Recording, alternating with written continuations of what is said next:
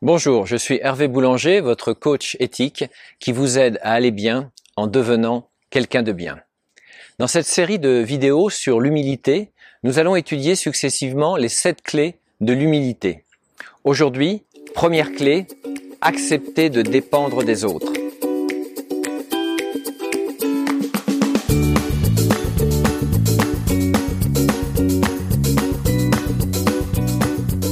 Alors, pour commencer, je vais vous raconter l'histoire de Marine. Marine est une professionnelle euh, qui est très efficace, toujours en avant, toujours à proposer ses services, toujours à dire laisse, je vais le faire, très efficace, très appréciée de ses, de ses patrons. Mais curieusement, elle n'est pas du tout aimée par ses collègues, alors qu'elle est toujours là à se proposer pour faire le travail à leur place. Qu'est-ce qui se passe? Quel est le problème? Le problème, c'est que Marine n'a pas intégré la première clé de l'humilité, qui est d'accepter de dépendre des autres. Marine, en la matière, commet une erreur bien classique. Cette erreur d'interprétation, de penser que l'humilité, c'est d'avoir des ambitions grandes ou petites, mais même petites, mais de faire les choses tout seul, est une, et de penser que c'est là l'humilité, c'est une grave erreur d'interprétation. Cette grave erreur d'interprétation est très commune. On la trouve même dans la littérature. Je peux vous citer l'exemple euh, de Cyrano de Bergerac, dans lequel Edmond Rostand, avec beaucoup de talent, exprime lui-même cette erreur d'interprétation. Laissez-moi vous le lire. Cette euh, phrase se trouve dans la fameuse euh, extrait de la tirade du non-merci, prononcée par Cyrano. Cyrano dit et modeste d'ailleurs, se dire mon petit.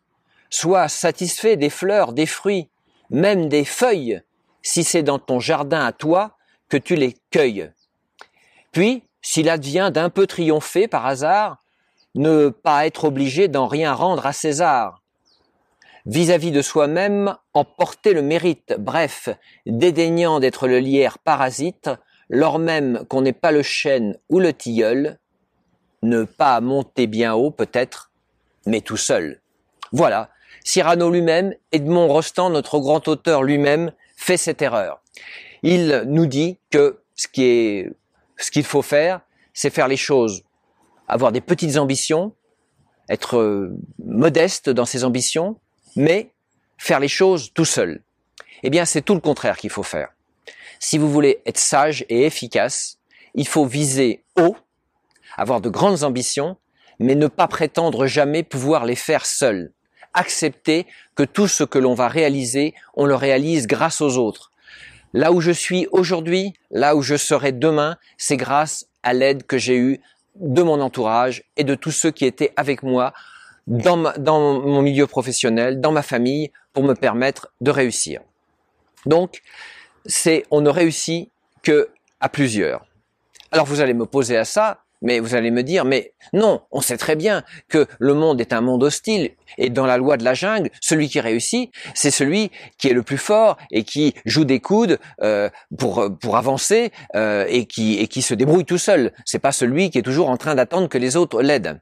Et vous allez même me citer peut-être Darwin avec euh, son ouvrage L'origine des espèces dans lequel il parle de la sélection naturelle et vous allez me dire la preuve c'est que euh, les animaux qui ont réussi euh, ce sont ceux qui ont réussi à se débrouiller tout seuls. Vous allez me parler du loup solitaire par exemple. Eh bien vous vous, trompez encore plus parce que quand on, on lit avec soin l'origine des espèces de Darwin, on s'aperçoit que Darwin explique très bien que les espèces qui ont le mieux réussi, c'est celles qui étaient le moins solitaires parmi lesquels bien sûr l'homme, mais plein, d'autres animaux, et notamment les loups.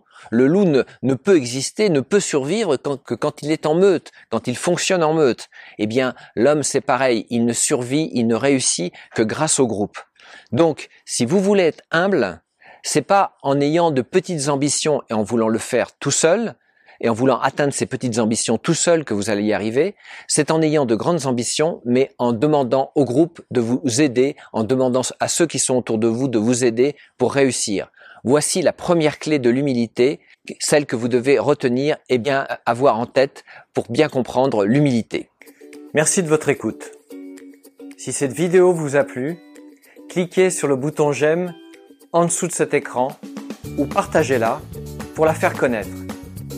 En attendant la prochaine vidéo, soyez attentifs aux autres, car l'attention aux autres est de toutes les activités humaines celle qui vous apportera le plus de joie et de bonheur.